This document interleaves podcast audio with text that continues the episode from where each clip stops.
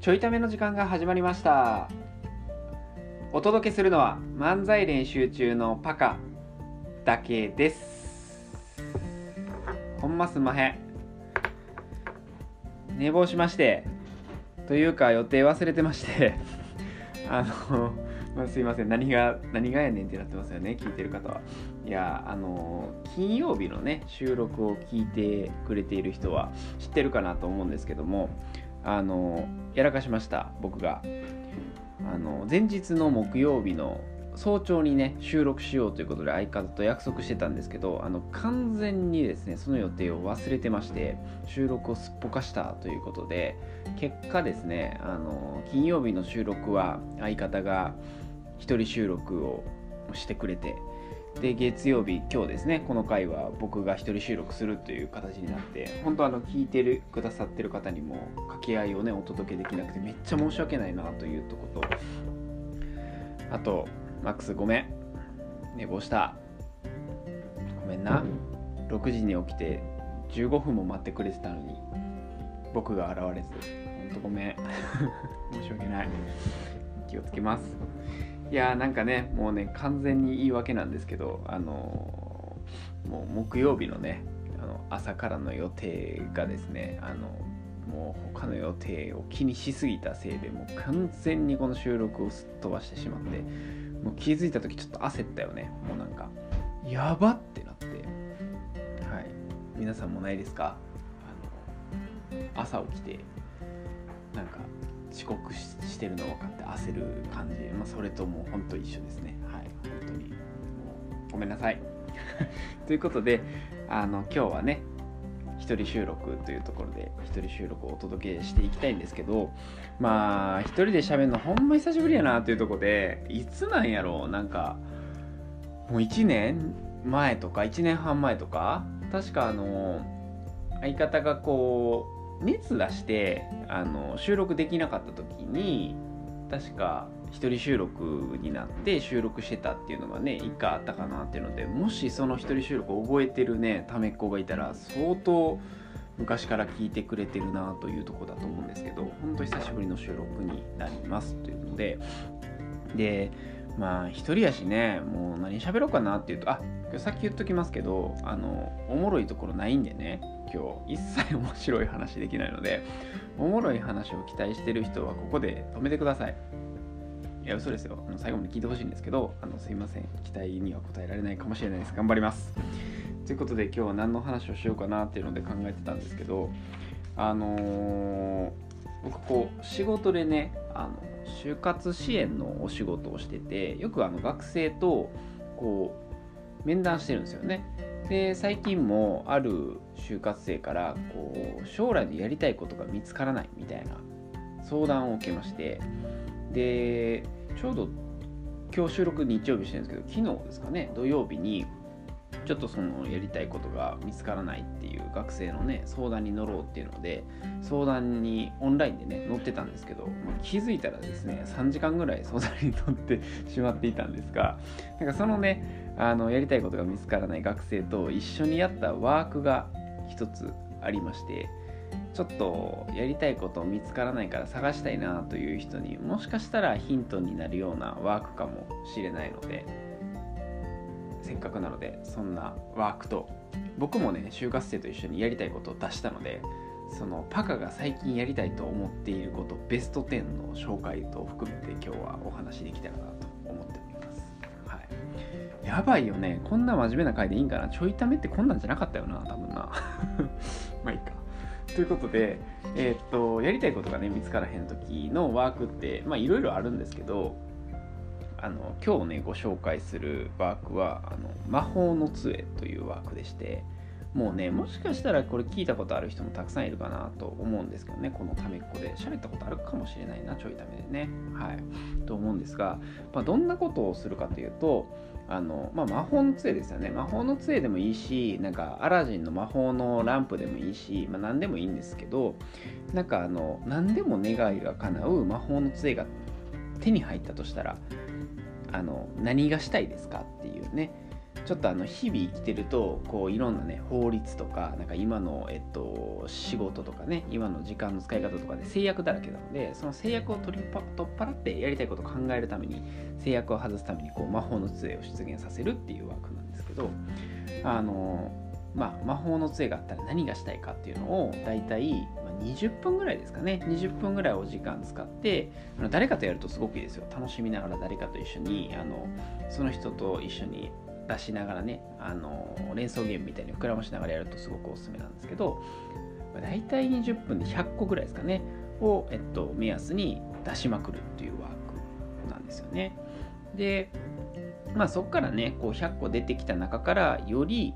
こうやりたい度合いの強いもの訴えの強いあの項目をですね抽出していって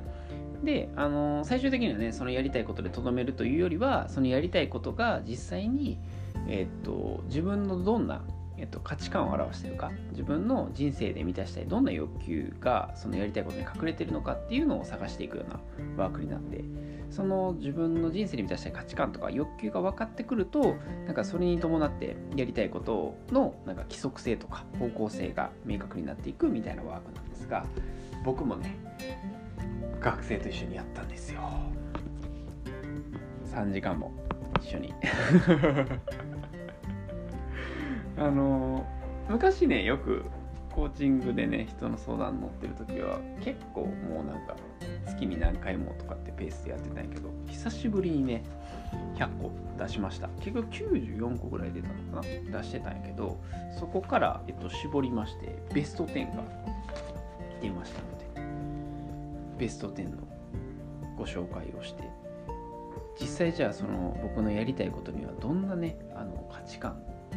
の欲求が隠れてたのかっていうのをちょっとご紹介したいなと思うんですけどこれ聞きたい需要あるんかな？あの興味ない人はぜひここでやめてもらっても全然大丈夫です。すいません、はい、もしあのねやりたいこと困ってるよっていう人はさっきのワークの手順でね魔法の杖やりたいこと何でもいいので100個出そうっていうのでね20分ぐらいどんどん出していくっていうのをぜひやってみてください。ちなみに僕は100個出した中から、えっと、激戦ねその中でもやりたい度合いの強かったものを順番に並べたのでご紹介していきたいなと思うんですけども。えっとですね第10位。第10位はですね街を作るっていうね。きなり壮大ですね。なんやねん街を作るっていう 話なんですけど。まあなんかね近婚の西野さんとかね最近は結構いろんな人がねなんか街作ったりこう山にね自分だけのその住みか？みたいな作ったりしたいみたいな人も増えてきてますけどやっぱ街作りたいなっていうのが僕はね意外と昔からあって街作りたいが第10位にランクインしましたね。ちなみにこの街を作るっていうのの中に隠れてた自分の価値観はですねえっと仲間を集めたいっていう欲求とかその自分のこう世界観を作りたいみたいなねいうところが隠れてましてなんか仲間を集めたいとか世界観を作りたいみたいな欲求がね結構強い人間だったりするんですよね。みたいなのが分かってきたりしました。こんな感じで発表していきますねどんどん。第9位。会と田舎と海外。ということでこれなんやねんっていうとですねあのどんなところでこう生活したいか住みたいかみたいな項目あの意味なんですけどあの都会ねこうだから東京都内みたいなところにもいたいしで田舎のその海とか山とか川が近くてなんかゆったり時間が流れてる田舎でも住みたいしあと最近ちょっとねあの海外みたいなのも出てきてよくねなんかハリウッドみたいなキーワードが出てくるんですけどなんか海外もあの行き来してるみたいな生活ですかね。が興味関心が高いというところで田舎と都会と海外のねトリプルライフを送りたいっていうのが結構あるみたいで。でちなみにこれどんな価値観確立たかっていう話なんですけどあのとどまりたくない変化し続けたいみたい変化し続けることで自分の気持ちを動かし続けたいみたいなので変化し続けたいっていうのがね、まあ、昔からあるんですけどそれがすごく反映されていて出てきてるみたいです。さあどんどんいきましょう。第7位。7位はですね映画でした。これ何かというと映画作ってみたいらしいんですよ。うん、まあなんか結構最近思うんやけどなんかあの2年前ぐらいに映画制作をお手伝いした時に思ったんですけど映画作るのってめちゃくちゃ協力者必要じゃないですか場所も、えっと、制作スタッフもその役者さんも含めてすごいいろんな人と一緒に作る必要があるなっていうところとあとやっぱり作る中でその実際のね脚本とか物語をあの映像に残すためにねその建物とかからなんか世界観を作り込んでいくっていうところがやっぱり面白いなと思っていて、あ、今ちょっと答え言っちゃったんですけど どんな欲求価値観が隠れてたかというと2つあって1個が世界観を作りたいですね。その物語とかの 世界観を作りたい。でもう1個が仲間を集めたいだったんですよね。なんか多くの人とじゃないと作られないっていうのがやっぱり魅力みたいで仲間を集めたいっていうのがあったっていう。りましたね。はい。第6位。無人島。ですね。無人島。最近ねあのね相方がツイートでも書いてくれてたんですけどあの無人島に興味がありましてあの島ですね。島に興味あって。なんか島にね第10位 ,10 位にも近いんですけどこう街作ったりとか島にこうエンタメパーク作ったりとかやっぱそういうのに興味あるなっていうこれもやっぱ人が必要じゃないですか。島に住もうと思ったら。だから仲間集めたりとか世界観作りたいっていうのが欲求としては隠れてましたね。もうこの2つばっかですね僕。やばいですね。はい。どんだけ仲間集めて世界観作りたいねって感じなんですけど。で、えー、第6位ですね。第6位はコーヒー屋さんですね。コーヒー屋さん。急にちょっと表現可愛くなったんですけどコーヒースタンドコーヒー屋さんですね。はい。でまああの結構なんか昔からねカフェ興味あったりとかほんまに自粛が始まってからよくねハンドドリップでコーヒーも飲む頻度が増えてコーヒーもよく飲むなと思うんですけどなんかコーヒー屋さん最近興味あるなっていうので今ちょっと構想で考えてるのがあのフリーコーヒーっていうのをやってみようかなって思ってまして、ま、何かというとあのなんか屋台っぽいやつ？なんかテーブルがあってコーヒーを置けてみたいな屋台っぽいやつを引っ張ってって公園とかで公園なのか空き地とかでなんかフリーハグならのフリーコーヒーっていうので無料でコーヒーとかなんか出してみようかなみたいなのを最近考えたりするのであのー、今月とか来月そんな動きがあったらああれの話かもって思ってもらえたら嬉しいなと思います。コーヒー屋さんですね。ちなみにこれで隠れてた価値観はね、世界観、特にブランドですね。ブランド作りたいとか、物語を作りたいっていうのと、あとはこれも一緒なんですけど、仲間を集めたいだったんですよね。なんかやっぱ気軽に人と接点を持てるみたいなのを求めてるのかなっていうのがすごく思いましたね。はい。はい、どんどんいきますね。第5位。えー、お店兼自宅。お店兼自宅ですね。えこれなんやねんっていう話なんですけどなんかあの住まいね自宅ねそう住む場所兼お店だといいなっていうのがあってなんか自分の住む場所がこう何ていうんですか飲食でもいいですしなんかイベントスペースでもいいですけどなんかそういうねお店にもなってるといいなっていうのでスナックとかバーとか、まあ、コーヒー屋さんカレー屋さんとかイベントスペースとかいろいろ考えてるんですけどなんかそういうのだったらいいなっていうのが出てきましたね。ちなみにこれで隠れてたのはこれも近いですけど、仲間を集めたいでしたね。僕、どんだけ集めたいんですかね。で、なんか仲間を集めてしたいこと出したんですけど、3つあって、1個がやりたいことの応援をしたいっていうのと、なんか自分が活動するときに、なんかいろんな人と協力してこうできることを広げたいっていうのと、あと、これもうすげえわがままなんですけど、あのじやり自分がやりたいことだけしたい。か自分がやりたいことだけやってて他の部分に関しては他にやりたいことがやりたい人がやって回るみたいな世界観が好きなのでそういうのを追求したいんだろうなっていうところで出てきました。さあだいぶ迫ってきました。第4位ですね。第4位はエンターテイナーですね。エンターテイナーって何やねんって感じなんですけど。あの劇団四季のですねアラジンって見に行かれた方いますかね？あれをあの去年見に行きましてあの劇団四季のアラジンの中に出てくるジーニーですよね。あのやっぱもうジーニーがめちゃくちゃ良かったんですよね。でも何がいいかというともう本当にこの会場ね多分1000人ぐらいとかですかねお客さんいるんですけどもう一言でとかそのちょっとした喋りで会場を沸かせる巻き込めるもうここが本当すごくてなんかそういうエンターテイナーいいなっていうのがすごくあって4位にランクしましたね。これで隠れてた価値観は人を楽しませたいでしたね、まあ、楽しませるってもっと言うとこう人の感情を動かしたいっていうのがやっぱ強くあるのでその中でもこう楽しませたいっていうのがやっぱりあったみたいで。第4位エンターテイナーがランクしましたねはいということで残り第3、2、1位なんですけど、どんどんいきますね。第3位はですね、空間デザインでしたね。空間デザイン。まあ、これはもう今のね、手作りシネマとかでもやってたりするんですけど、なんか今度10月にやるお寺を1日限りの映画館に帰るお寺でシネマみたいなのとか、あと手作りシネマの構想で言ってる、こう、高台に登って、と地表に投影して見下ろしシネマとか、えっと、地表に寝っ転がって上空に投影して寝転びシネマとかなんかいろんなね映画の見方をするときにこう空間をねデザインしたいみたいなのがすごく強くあってでこれどんな欲求かというとやっぱ世界観。そういう作品に合った世界観を作りたい。で世界観作ってしたいこととしては感情を動かしたいみたいな。そこが強いんだなっていうところでしたね。まあ確かに今やってるところも結構出てきて空間デザインとかはねもしかすると今回のその漫才練習中の3周年のライブとかでもねどういう風なオンラインのこう映像に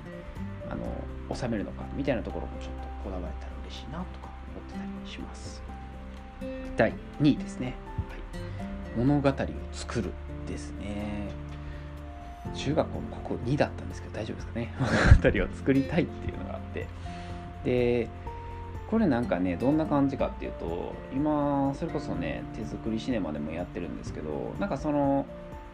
テーマねそのお寺でシネマとかも何かのテーマ性を持たしてイベント設計してあの参加者にね過ごしてもらおうと思ってるんですけど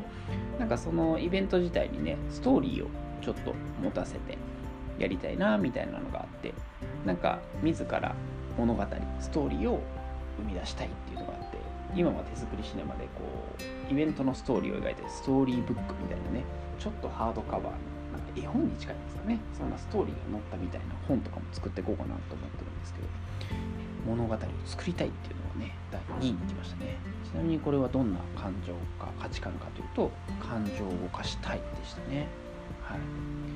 で物語作ってや今ストーリーブックとか出てたんでちょっとあるなと思ったのがより形に残したいと思ってるみたいでこう形に残すことで人の気持ちを動かし続けたいみたいなのがあるみたいだなと感じでした。そして栄えある第1位はですが第1位はエンタメイベントでしたね。第1位抽象的。分かりにくい。こんなに10位から楽しみに待ってたのに1位が全然オチがないっていう感じなんですけども1位エンタメイベントでしたね。これどんなイメージかというとなんか芸術祭とかが近いかなと思うんですけどなんか瀬戸内の芸術祭とかってこう100日ぐらいかけてやるやつあるじゃないですか。なんかああいうね結構日数も長い大規模なエンタメイベントみたいなのをね結構こう地元も巻き込みながらそのその地元に来る都会の人とかのお客さんを巻き込みながら海外からの人も巻き込みながらなんかそんなイベンタメイベントとか開けたら面白いなみたいなのみたいな考えたりとかまあ、他にもね、いろんなエンタメイベント仕掛けられたらいいなっていうのが第一に来てて、これもね、いろ今、地道に一つずつやっているようなところかなと思うんですけど、出てきましたね。ちなみにこれで満たしたかった価値観はというと、多くの人に対して感情を動かしたいっていうのとか、あとその感情を動かした後、プラスの動きを、その一人一人のプラスの動きを作り出したいみたいなのがやっぱ強くあって、なんか僕は本当に感情を動かしたいとかね、その冗談にある世界観作りたいとか、なんか仲間集めたいみたいなのが本当に欲求強い人なんだなと改めて思いましてそれで行動してるから今のなんか活動につながっていってるんだなっていうのが分かりました。ということで皆さんの魔法の杖もしよかったら今度会った時にぜひ聞かせてください。やりたいこと満たしたい価値観皆さんのもぜひ聞けたら嬉しいです。ということでちょっと長くなりましたが、えっと、今日はパカの一人語り会でした。本当にね掛け合いをいつも楽しみにしてくださっている皆さん今日は本当一人語りで失礼しました。明日からはねまた相方とのあの掛け合いになるかなと思いますのでまた明日もお楽しみください。ではまた。